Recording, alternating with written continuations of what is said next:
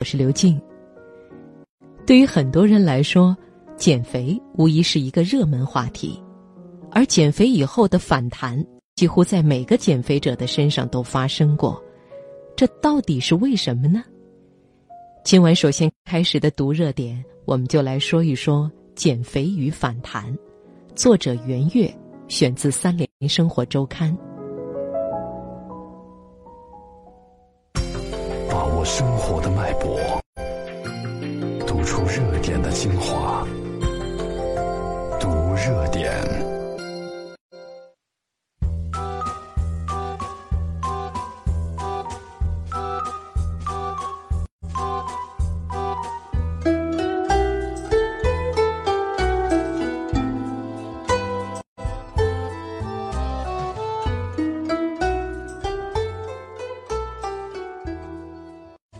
提到反弹，很多人都会说，那是因为这个人意志力不够坚强，管不住自己的嘴。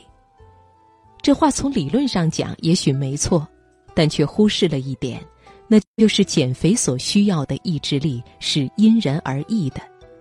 对于某些人来说，杜绝反弹简直是一件难于上青天的事情。那么，究竟应该如何来测量每个减肥之人所需要的意志力呢？这就需要做个对照试验了。上世纪九十年代，一个加拿大研究小组找来三十一对健康的同卵双胞胎，把他们分别关在大学宿舍里，吃相同的过量食物，并且规定相似的活动强度。结果发现。不同双胞胎之间对于卡路里的敏感程度有着显著的差别。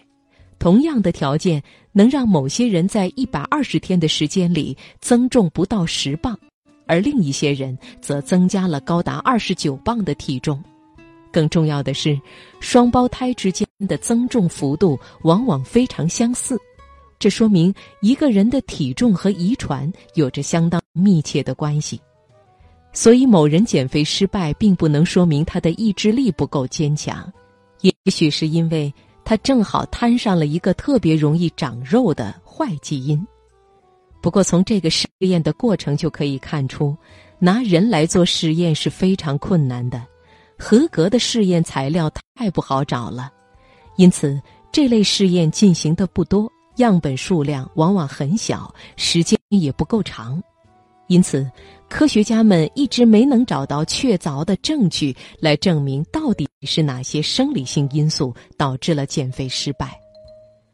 二零零九年，澳大利亚墨尔本大学的科学家约瑟夫·普罗埃托决定挑战一下这个棘手的难题。他和同事们招募了五十名超重的志愿者，男性平均为二百三十三磅，女性为二百磅。事先全面测量了他们身体的各个指标，尤其是和体重有关的各个激素的含量。然后，这五十名志愿者加入一个减肥训练营，在医生的监督下开始减肥，保证每日摄取的能量总数低于五百五十卡路里。十周之后，有三十四名志愿者的体重至少减掉了百分之十以上。另外十六人则因为没有达到这个最低标准而放弃。此后，这三十四名志愿者各回各家，继续在医生的指导下自行控制体重。